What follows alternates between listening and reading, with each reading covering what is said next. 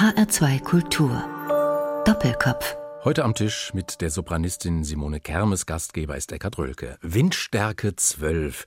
Das hat ein Kritiker geschrieben über eine CD mit Musik von Antonio Vivaldi, interpretiert von Simone Kermes. Solch einen Sturm werden wir jetzt bestimmt im Gespräch nicht erleben, aber ein laues Lüftchen wird bestimmt auch nicht wehen. Frau Kermes, schönen guten Tag. Schönen guten Tag.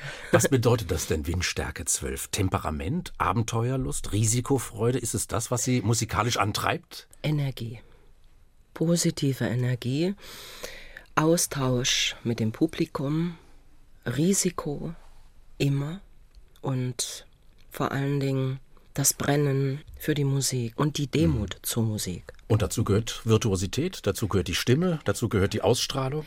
Ja, und natürlich eine Basis, eine gute Stimmtechnik. Sonst kann ich das ja alles nicht machen. Und natürlich auch eine, wie soll ich sagen, ein eigenes Selbstwertgefühl, ein Wollen, dass man authentisch ist, dass man seine wahre Haut zu Markte trägt. Mit allen Wenn und Aber, mit allen Kompromissen. Also es kann polarisieren. In welche Richtung polarisieren? Was meinen Sie? Dass das vielleicht für manche zu viel ist. Zu direkt. Die, zu die direkt und die vielleicht, sage ich mal, im klassischen Bereich eher so Softies sind oder ich sage mal old-fashioned, dann passt das vielleicht nicht immer. Aber eine Dissonanz ist eine Dissonanz und die soll nach einer Dissonanz auch klingen in der das Musik. Das soll so klingen mhm. und man sollte als Künstler, und das ist eigentlich der Erfolg, schon authentisch sein und so sein, wie man ist. Und ich bin froh, dass ich jetzt im Laufe der Jahre es mir doch recht gibt, dass ich auf meinem Weg, den ich gegangen bin, da nicht so falsch lag. Auch wenn es viele Steine gab, viele Berge und Täler, kann ich jetzt sagen, dass ich mich sehr unabhängig fühle, sehr frei fühle in meinen Entscheidungen, was ich mache. Es sind die Früchte, die ich nach vielen Jahren jetzt endlich auch ernten darf. Über diesen Weg, Frau Kermes, den Sie gerade kurz skizziert haben, werden wir natürlich ausführlich sprechen mhm. in dieser Doppelkopf-Sendung über die Steine auch, aber mhm. auch über die Konsequenz, mit der Sie Ihren mhm. Weg gegangen sind. Das haben Sie ja mhm. eben angedeutet. Mhm. Das heißt auch so ein Stichwort, auch einen bestimmten Punkt, auch Kompromisslosigkeit. Ja, soweit es geht, je weniger Kompromisse zu machen.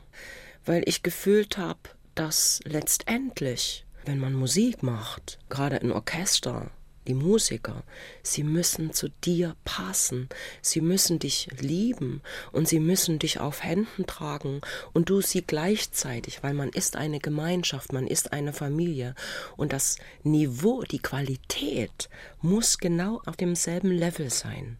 Wir tun ja also mit meinem Orchester, die Amici Veneziani, ich mache einen Kult. Bevor wir auf die Bühne gehen, treffen wir uns davor, wir stellen uns im Kreis auf, wir nehmen unsere Hände und wir geben uns mit Worten, ich sage Worte dann in Italienisch, dass wir gute mhm. Energie haben, dass es uns gut geht, dass wir vor allen Dingen Spaß auf der Bühne haben und egal was passiert, dass wir füreinander da sind. So was kennt man vom Sport auch, dass die Mannschaft sich vorher versammelt, irgendwo einen Kreis ja, bildet und sich dann fokussiert. Ja, und ich muss Ihnen ganz ehrlich sagen, das gibt diese Energie.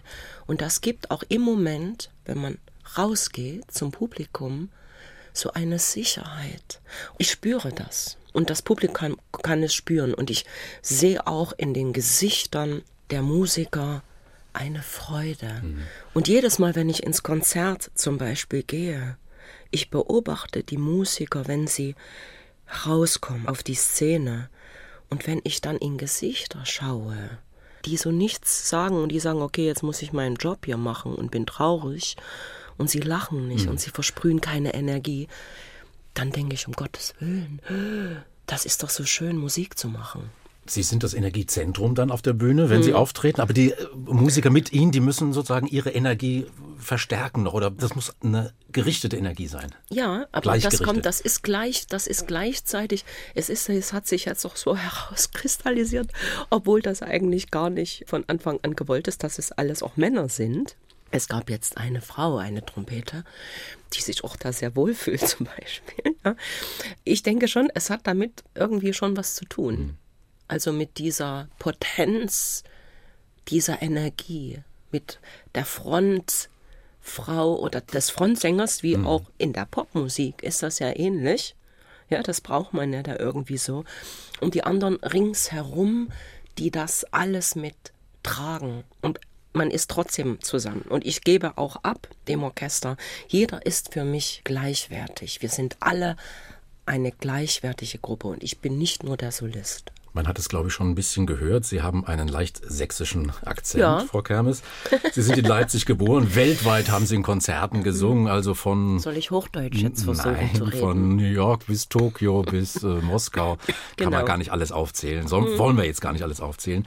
Ihr Spezialgebiet ist die alte Musik, die Barockmusik. Barock boomt ja seit Jahren. Mhm. Haben Sie eine Erklärung dafür? Was, was ähm, fasziniert die Leute daran? Weil es einen direkten Zugang zu unserer heutigen Popmusik gibt. Für Zur mich, Popmusik? Ja, für mich bedeutet alles ist Barock. Weil alles auf dem Barock aufbaut, alles, was danach kommt, ist praktisch, die haben davon gelernt. Und selbst unsere heutige Popmusik und der Rhythmus, und ich kann das sehr stark für mich verbinden. Deshalb liebe ich diese Musik so. Energie heißt auch Puls, oder das heißt genau. barocker Puls, dieser, genau, dieser genau. Drive. Ja, ja, ja. Es passiert in jeder Note etwas, ob das rhythmisch ist, ob das dynamisch ist, ob das harmonisch ist. Und wenn wir einmal den Barock in seinem Stile verstehen, auch gesangstechnisch, können wir eigentlich alles machen. das ist so. Jetzt haben wir Ihre Sprechstimme gehört, Frau ja. Kermes. Nun wollen wir Ihre Singstimme. Meine Sprechstimme, muss ich sagen, ich bin etwas erkältet.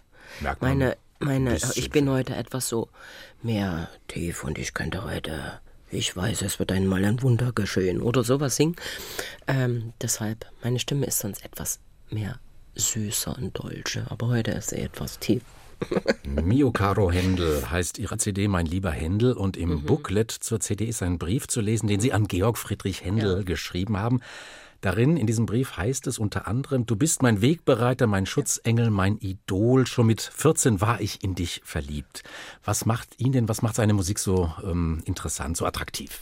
Seine Musik ist für mich Ewigkeit.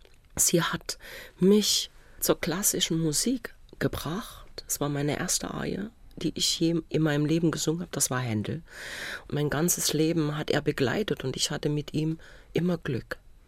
Ich habe große Erfolge durch ihn gefeiert, durch seine Musik, weil auch seine Art der Komposition für eine Gesangsstimme, ich sage immer, das ist wie Relaxing, das ist wie eine Spa-Behandlung.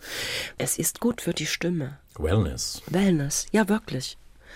Für mich ist Händel mit seinen, sage ich mal, in Anführung schlichten, einfachen Melodien, die sind so berührend für die Menschen und das bleibt. Und wir müssen ja auch sagen, dass Händel seit seinem Tod durchweg gespielt wurde. Und er lebt bis jetzt. Nicht nur die Ar nicht nur, nicht nur, nicht Messias. Nur, denn Messias natürlich, das war natürlich in erster Linie Messias. Aber wenn wir vergleichen mit Bach zum Beispiel, was ja auch ein riesengroßes Genie ist, die sich nie begegnet haben, im selben Jahr geboren wurden, durch denselben äh, Kurforscher äh, gestorben sind mit der Augen-OP, war bei Bach eine Pause und nur durch Felix Mendelssohn äh, ist er wieder äh, in die Renaissance gekommen und wir kennen jetzt Bach. Händel ist einfach für mich nicht nur ein Komponist, er ist ein Mensch, er war ein Lebemann, er war ein Manager, er war voller Risiko. Er ein ist Europäer der erste Europäer, mhm. der an die Börse gegangen ist. Er hat gewagt, er hat eigene Opern selbst finanziert. Er ist auch pleite gegangen. Er hatte einen echten Rembrandt. Er hat gern gegessen. Er hat gern getrunken bestimmt. Und er hat gearbeitet. Ich fühle mich ihm sehr verbunden. Und wenn ich seine Musik singe, denke ich, es ist für mich komponiert. Mio Caro Händel, die CD von Simone Kermes. Wir wollen jetzt gleich die erste Arie dieser CD hören. Und es geht auch hier gleich mit Windstärke 12 mhm. los, mit Blitz und Donner und viel Energie. Also Achtung, nicht erschrecken.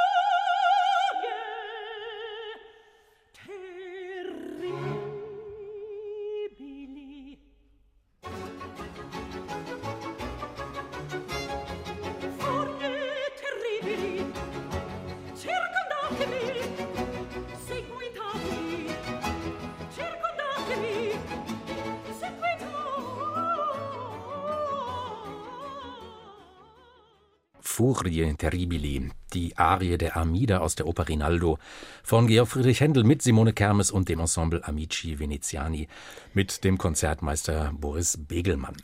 H2 Kultur Doppelkopf heute mit der Sopranistin Simone Kermes, Gastgeber Eckhard Röhlke und die CD Mio Caro Händel, die ist ein ganz großer Erfolg. Hm. Wie haben Sie denn diese Platte zusammengestellt oder wie, soll ich sagen, wie haben Sie die komponiert?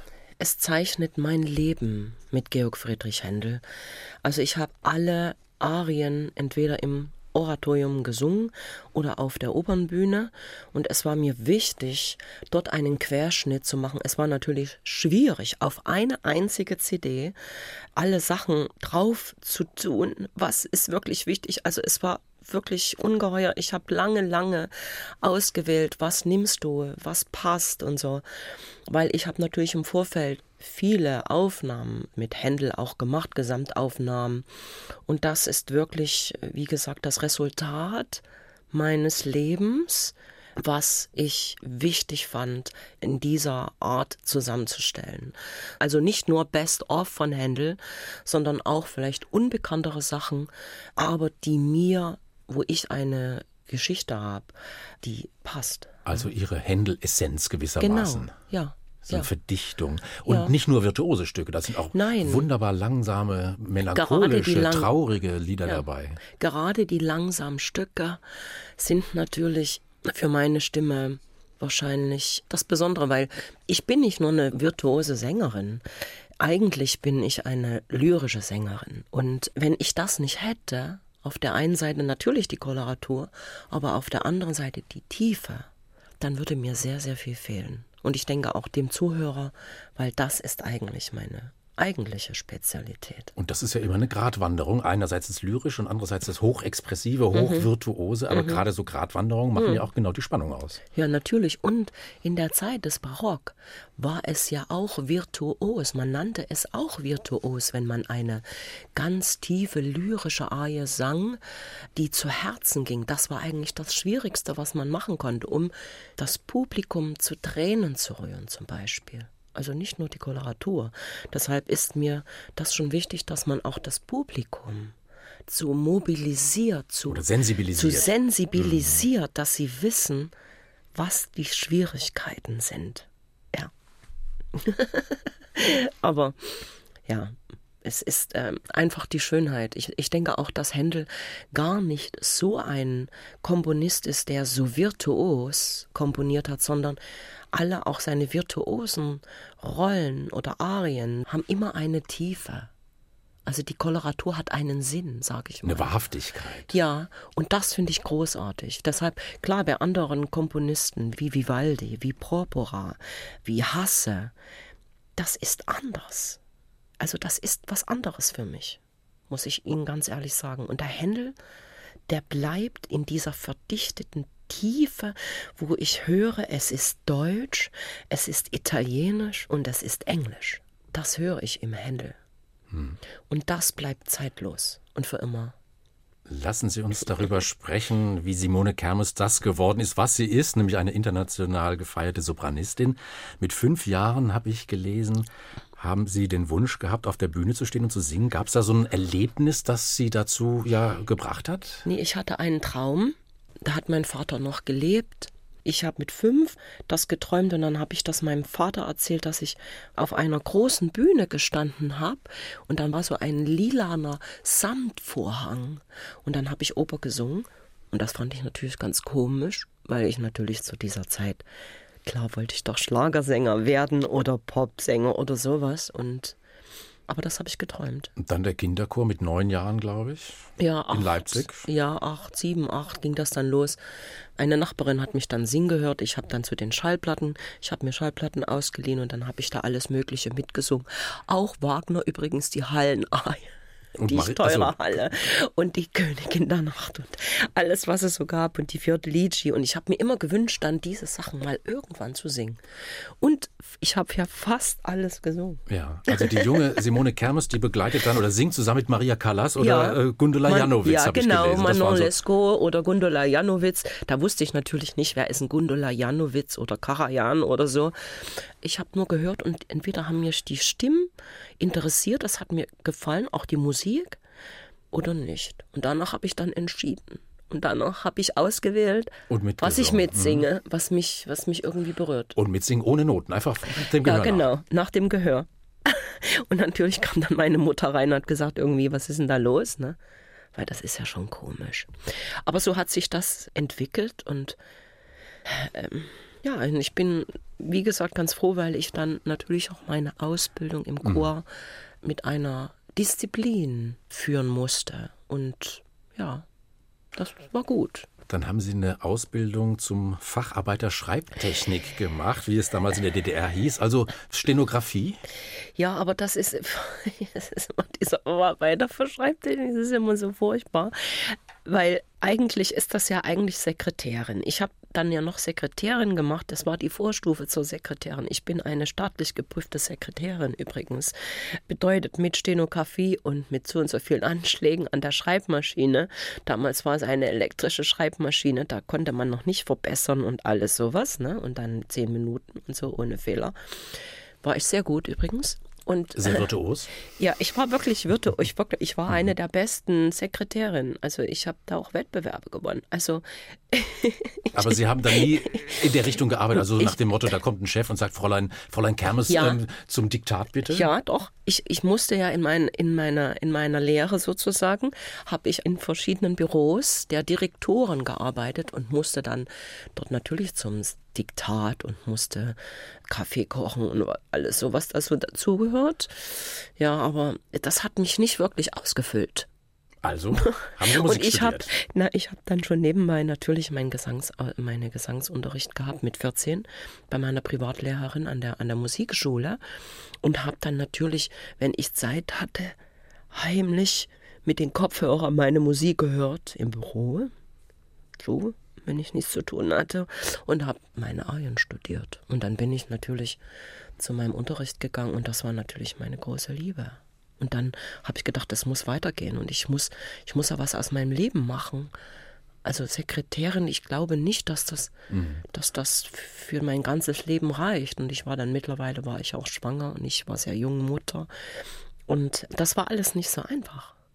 Aber letztendlich meine große Liebe und meine Besessenheit und mein äh, Willen hat das irgendwie dorthin äh, durch diese ganzen, wie soll ich sagen, Tore mhm. und Gitter und Steine habe ich mich durchgebissen. Also ein kleiner Umweg, aber dann doch, der dann konsequent zur hm. Musik geführt hat. Ja, zur Musikhochschule und dann ja, aber zu den ersten Engagements. Ja, erst konsequent war das auch nicht. Also ich musste mich auch in der Musikhochschule durchbeißen, bis ich es an das ganz, äh, ich sage mal, an die Spitze geschafft habe mit Wettbewerben, die ich dann gewonnen habe. Zum Beispiel war ich dann Felix Mendelssohn Bartholdy Preisträger und habe für die Hochschule Leipzig diesen großen Preis geholt. Im Jahr von Felix Mendelssohn Bartholdy, 150 Jahre äh, Hochschule in Leipzig und so.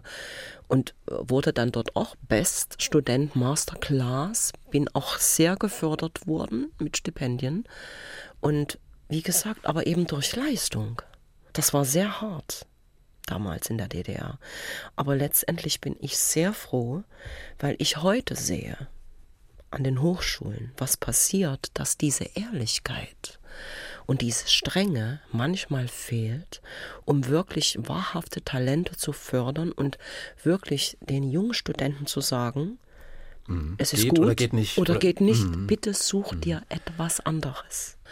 Und das war, wie gesagt, damals doch sehr, sehr stark, weil es gab nur sehr wenig mhm. Ausbildungsplätze, wissen Sie. Es gab ja nur vier Hochschulen in der DDR. Und die Plätze waren wirklich ausgezählt.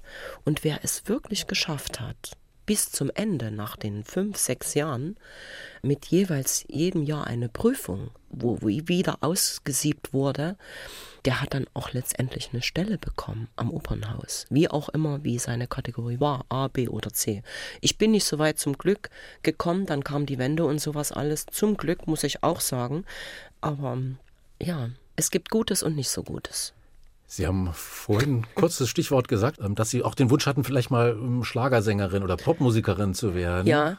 Und ich will jetzt auf eine Begegnung zu sprechen kommen, wo Sie ja. wirklich mal über den Tellerrand rüber geguckt ja, natürlich. haben. Natürlich. Natürlich. Aber ich, es hat schon angefangen, weil ich habe in Konzerten in einer Barockversion als Zugabe ein sehr bekanntes Stück einer bekannten Schlagersängerin gemacht. Und das ist so etwas wie ein Kult geworden. Und die Leute haben das dann immer wieder eingefordert. Also ich rede von Helene Fischer und Atemlos. Und das war wirklich ein, ein riesengroßer Hit. Aber nicht deshalb. mit Basso den, Continuo. Mit Basso, ja. Ja, mit, mit also richtig mhm. so eine, das war meine, ich mhm. habe improvisiert mit mhm. tierischen Koloraturen und so. Und es war mir ein Spaß, es war mir einfach ein Vergnügen. Aber nicht deshalb bin ich dorthin gekommen. Es hat sich so ergeben, dass dann die Begegnung natürlich kam mit diesem berühmten Schlagersänger.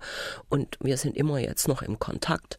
Und ich muss ganz ehrlich sagen, er ist ein klassischer Sänger, der er immer noch existiert. Dieser Sänger heißt Roland Kaiser. Der genau. heißt Roland Kaiser.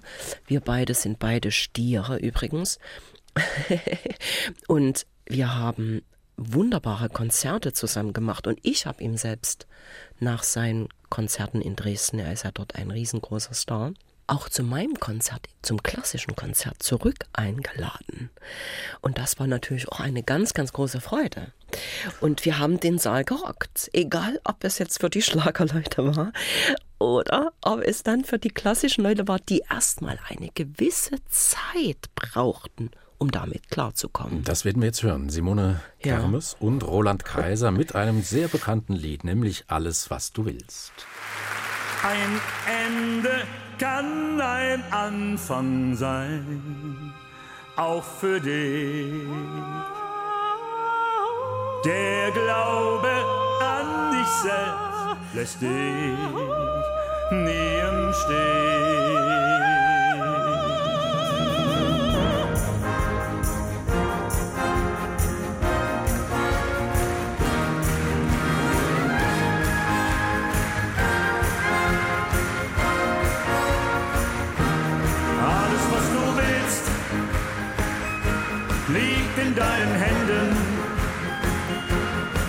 Beginnt die Wirklichkeit, wenn die Träume enden. Alles, was du fühlst, ist ein Teil des Lebens.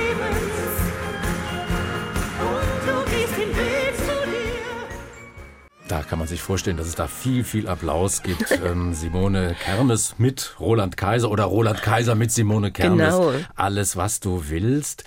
Und ja, da haben Sie Frau Kermes so ein bisschen ja auch die Königin der Nacht gegeben. Ja, das ist so ein bisschen angelehnt an die Königin der Nacht. Sind sehr hohe Töne. Ich glaube hohes A oder sowas. Ne? Alles live und, und es war mir ein großer Spaß. Und vor allen Dingen, dass dann auch die Fans von Roland zu mir gekommen sind. Er sagt, der Roland sagt, mhm. ja, ins Konzert, deine Fans sind auch meine Fans. Und die waren dann letztendlich im Konzerthaus Dortmund und dann haben wir einiges wiederholt. Und ja, das war großartig. H2 Kultur Doppelkopf heute mit der Sopranistin Simone Kermes. Lassen Sie uns, Frau Kermes, auf Ihr Operndebüt zu sprechen kommen. Händels Tamerlano war das? Mhm. Regie Peter Konvitschny. Mhm. Können Sie sich an die Aufführung, an die Inszenierung auch erinnern? Total. Total. Ist ja schon ein paar Jahre her. Es ist sehr viele Jahre her. Und ich bin damals als Studentin eingesprungen. Innerhalb von, ich glaube, von zwei Wochen habe ich die gesamte Partie gelernt, alles auswendig, die gesamte Regie und so. Und man hat damals gesagt, na, schaffen Sie denn das und so. Und ich habe wirklich Tag und Nacht gelernt. Und ich hatte einen Riesenerfolg damit. Und ich kann mich erinnern, dass meine Tochter damals im Publikum saß. Die war vier oder fünf Jahre alt. Und sie hat drei Stunden das ausgehalten. Und sie kam dann und sagt, Mama, Mama, warum hatten der die, die Boxhandschuhe und so. Und das war für mich ein Ausdruck, dass wenn sowas passiert, es eine tolle Inszenierung war. Und es gab nur fünf Matratzen auf der Bühne. Mit den Matratzen wurde alles gespielt. Es war so ein bisschen im Brechtschen Sinne angelehnt, auch das Make-up und so. Es sah nicht schön aus. Aber es war eine ungeheure Tiefe. Man konnte wirklich drei Stunden Händel dort verstehen. Es war wirklich richtig Schauspiel, muss ich sagen. Peter Konvitschny, der Regisseur, einer der Großmeister des Regietheaters. Wie wichtig ist denn für Sie als Sängerin die Regie? Ich kann mir vorstellen, mhm. dass Sie im Umgang mit Regisseuren ja nicht gerade konfliktscheu sind, auch im Fall eines nee, Falles. Nee, bin ich nicht. Ich, hab, ich bin öfters mal in das Fettnäpfchen getreten, sei es, wenn es darum geht, wenn man mir irgendwas anziehen wollte, wo ich gesagt habe, also da kann ich ja nur noch gut singen, wo manchmal da nicht Rücksicht genommen wird. Also äh, ich, ich bin auch oft für andere Sänger also eingetreten, wenn was nicht gut lief im Ensemble, weil es mir immer wichtig ist, dass es allen gut geht. Und ich war oft Bindeglied zwischen Regisseur und anderen Sängern oder Dirigent und anderen Sängern im Ensemble, wurde dafür oft benutzt. Und das war auch gut so. Und das ist so meine Verantwortung, die ich mein Leben lang immer übernehme wahrscheinlich. Und manchmal war ich auch vielleicht einigen zu kompliziert. Was heißt, dass ich immer meine Meinung äußere, aber eigentlich um was Gutes zu machen um nicht jemanden vor den Kopf zu schlagen, sondern um was Gutes daraus zu bekommen. Tamalano, Händel mit Konvitschny, das mhm. war also der erste Auftritt, ein ganz mhm. großer Erfolg. Ging es denn mhm. dann gleich irgendwie, Karriere gleich, äh, hat die gezündet?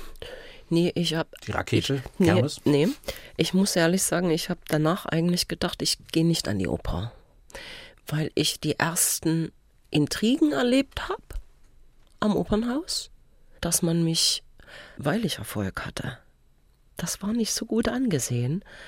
Ich sag mal, wenn man zweite Besetzung war und dann als Studentin oder so, ähm, ja, und mit Erfolg, habe ich gedacht, um Gottes Willen, das werde ich nicht aushalten am Opernhaus, wenn die Leute alle so gegen dich sind und dich mobben.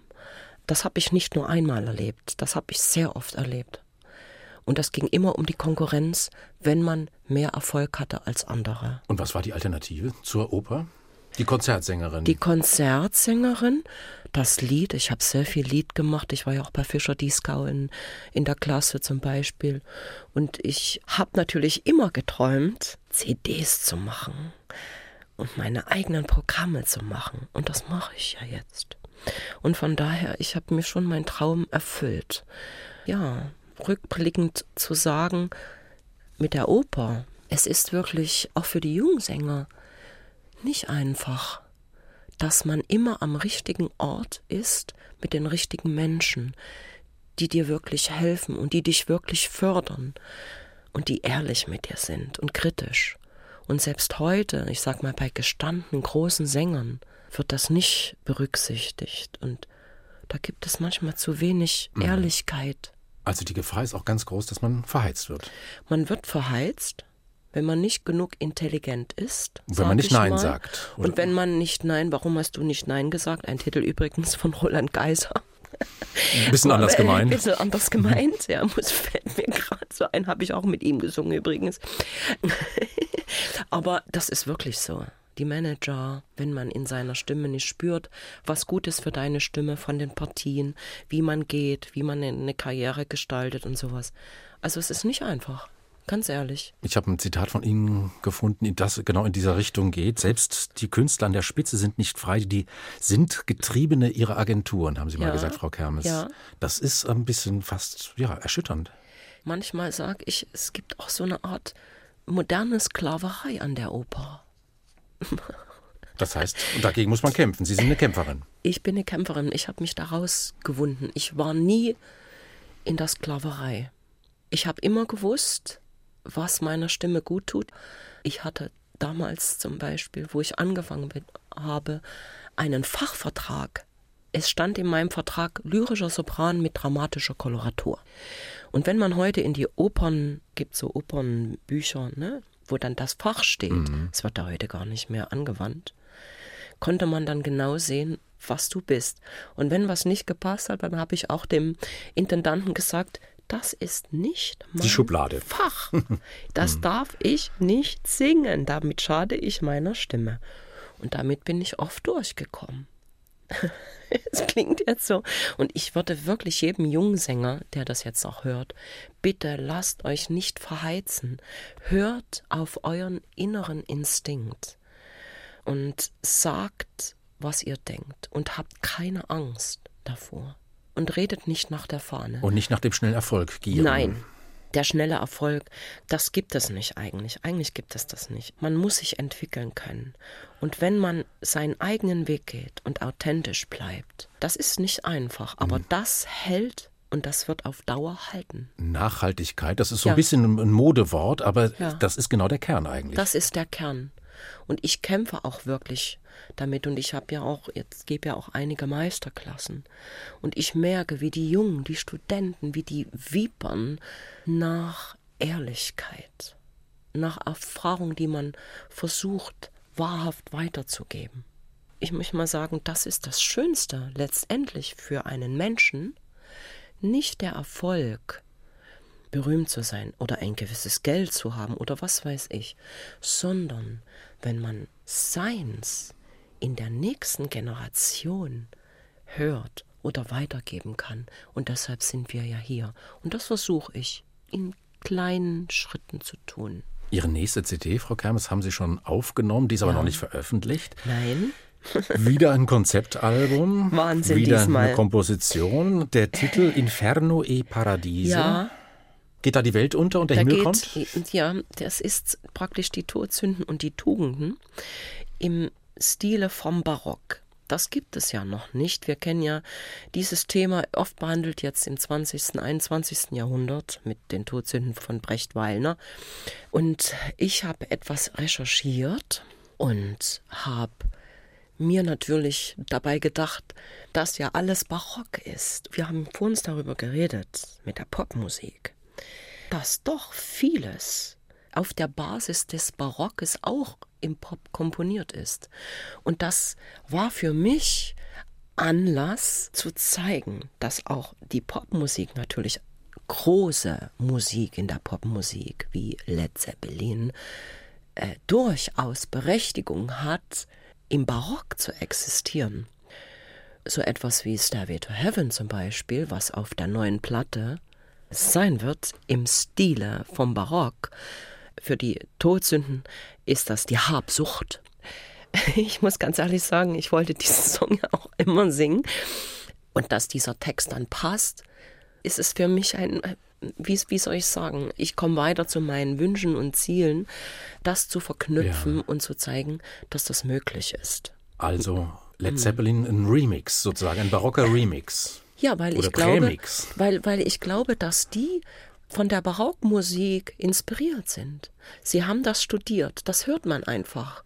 Und das möchte ich wieder zurückführen. Ich möchte den Ursprung geben. Dieser Titel, wo der Text so unglaublich, wo heute die Leute auch rätseln, was ist eigentlich damit gemeint? Ich denke, es ist eine Huldigung an den Teufel gemeint.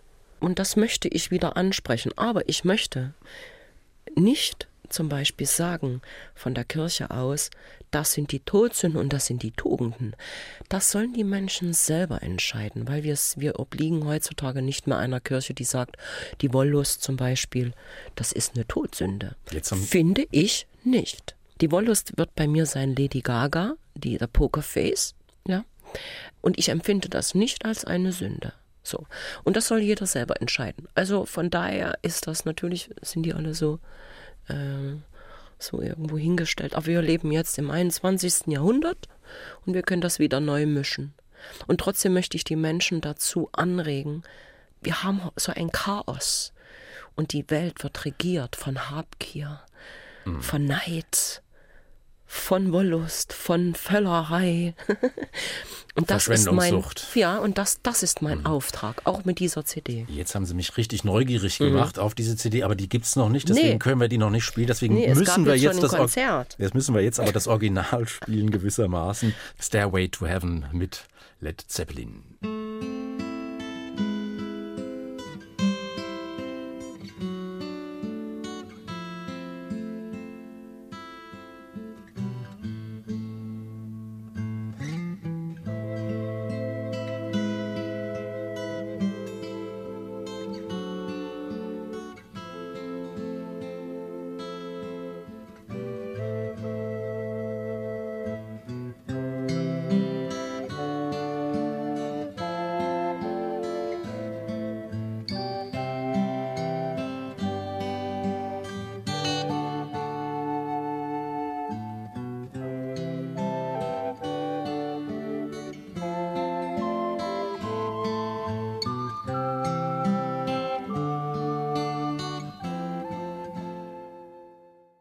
Led Zeppelin, Stairway to Heaven.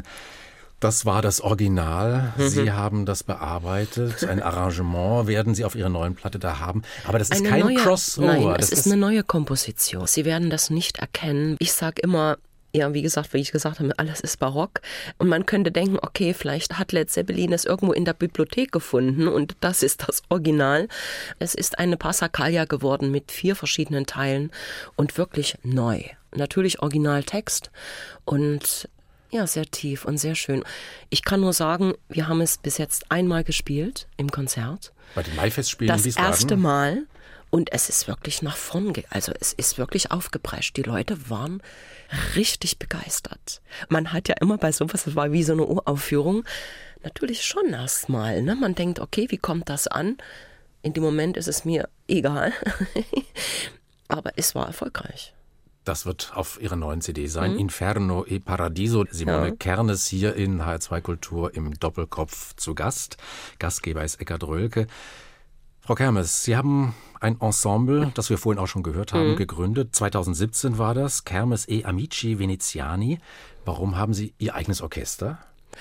Es hat sich ergeben, dass aus vielen Jahren meiner Arbeit, auch gerade mit Barockgruppen, letztendlich die übrig geblieben sind, die mir sehr lieb sind und die mit mir gewachsen sind, die mit mir gegangen sind. Und das ist letztendlich jetzt, ich sage mal, meine Familie, die passen alle zusammen. Und wenn einer nicht passt, dann hat er dort keine Chance. Ich sage mal auch menschlich. Es hat mit Menschlichkeit zu tun natürlich auch mit der Qualität der Musik.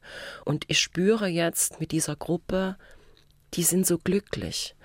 Es hat mir zum Beispiel auch jetzt nach unserer Konzerttour, die wir jetzt mit dem Händel hatten, zum Beispiel in der Elbphilharmonie und wo wir jetzt überall waren, in Berlin, selbst mein selbst veranstaltetes Konzert, großartig, oder in Paris, zum Beispiel mein Oboist geschrieben, hat geschrieben, es ist so toll mit diesem Ensemble und Simone, du machst das so toll, es ist alles so prima organisiert.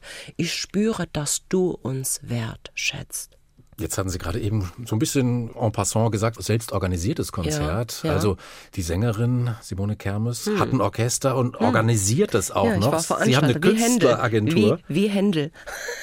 Ich dachte, komm, Händel sagt, komm, mach doch jetzt mal. Und ich habe es mir getraut und ich habe es mir getraut. Aber was sagt das über den Klassikbetrieb aus, dass Sie das selber machen müssen, Hm. wollen?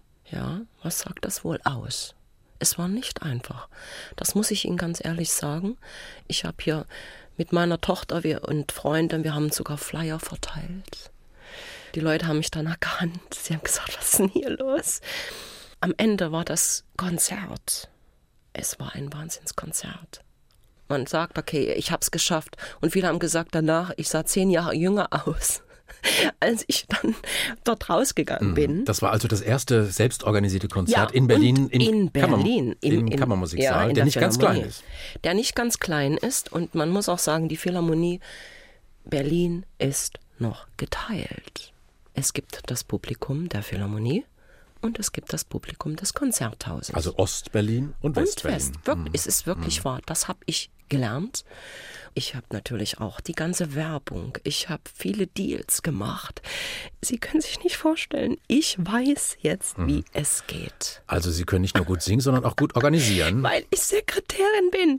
Und jetzt wissen Sie, dass jetzt sich dieser Kreis schließt. Er hat sich damit geschlossen. Deshalb musste ich es werden. Ich wusste die Antwort nicht, habe aber vorhin schon dran gedacht, oh, vielleicht kommt sie darauf nochmal zurück. Ja, ist so. Ist wirklich so. Bei diesem Punkt hier. Mhm. Ja, ist wirklich so. Aber man muss das natürlich nicht alles selbst machen, weil man ist ja auch Künstler. Aber ich konnte es gut in dem Moment ausblenden, wo ich dann natürlich auf dem Podium stand, hatte natürlich auch Helfer von meiner Familie, natürlich mein Orchester an der Seite. Und es war ein perfekter Abend mit Lichtshow, mein eigenes Lichtpaket übrigens auch eingeschlossen, was dann natürlich auch noch in der Elbphilharmonie Premiere hatte und in Dresden im Kulturpalast und überall mache ich jetzt auch meine Lichtshow.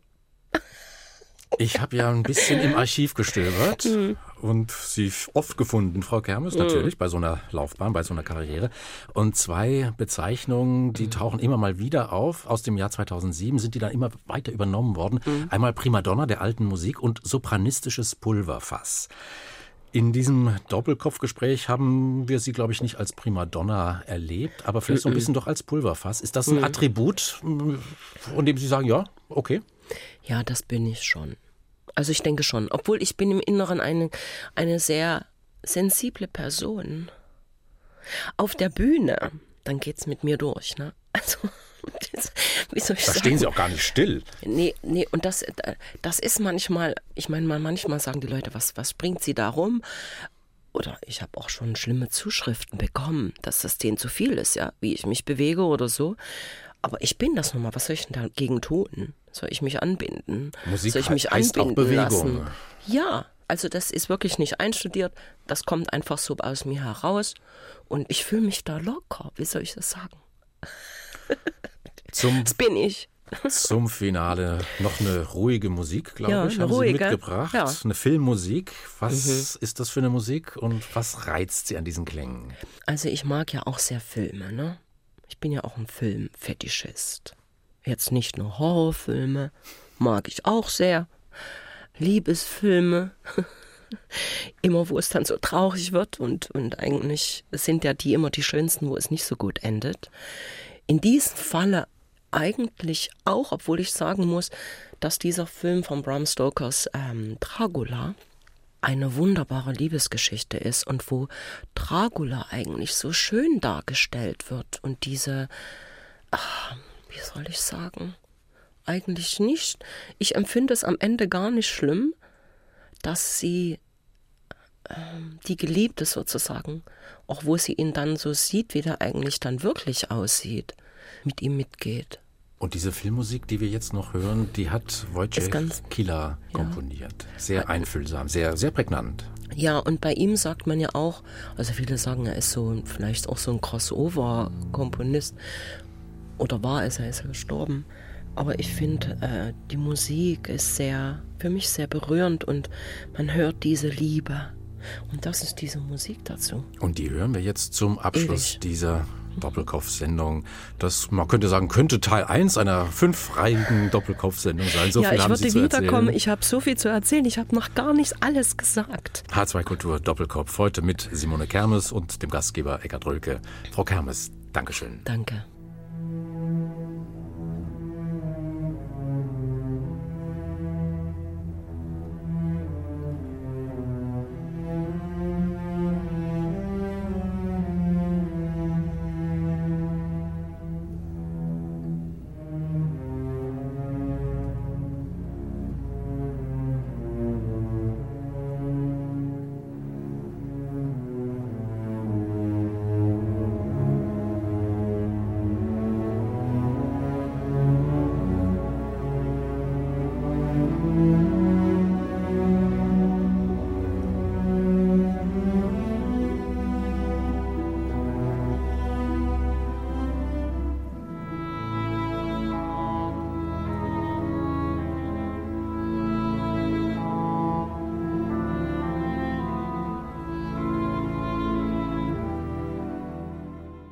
Das war HR2 Kultur Doppelkopf. Aus urheberrechtlichen Gründen müssen wir Musiktitel in unserem Podcast-Angebot ausblenden.